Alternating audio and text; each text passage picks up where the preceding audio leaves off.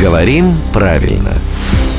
Здравствуйте, Володя. Доброе утро. Обращается к вам наша слушательница Катя, которая тут недавно проходила один тест, ну, на грамотность. И была сильно удивлена, когда выяснилось, что она всю жизнь неправильно ставила ударение в двух, казалось бы, простейших словах.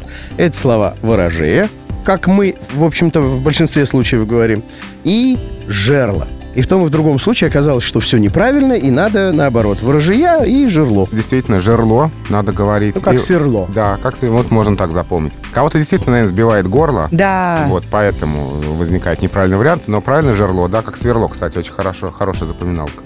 Сверло, жерло. Ворожея тоже правильный вариант. Можно понять, почему возникает ворожея. Все-таки неудобно произносить три. Конечно, э, Три ворожья. слога перед э, ударным. Ну, французы же как-то справляются с ударением на последний слог. И тем не менее, хотя э, ворожея произносить не очень удобно, но надо именно так. Но я вот прекрасно помню, что на каком-то из телеканалов выходил сериал, вот как раз с названием «Ворожия», и там он значился как «Ворожей». Так еще говорили «Ворожей».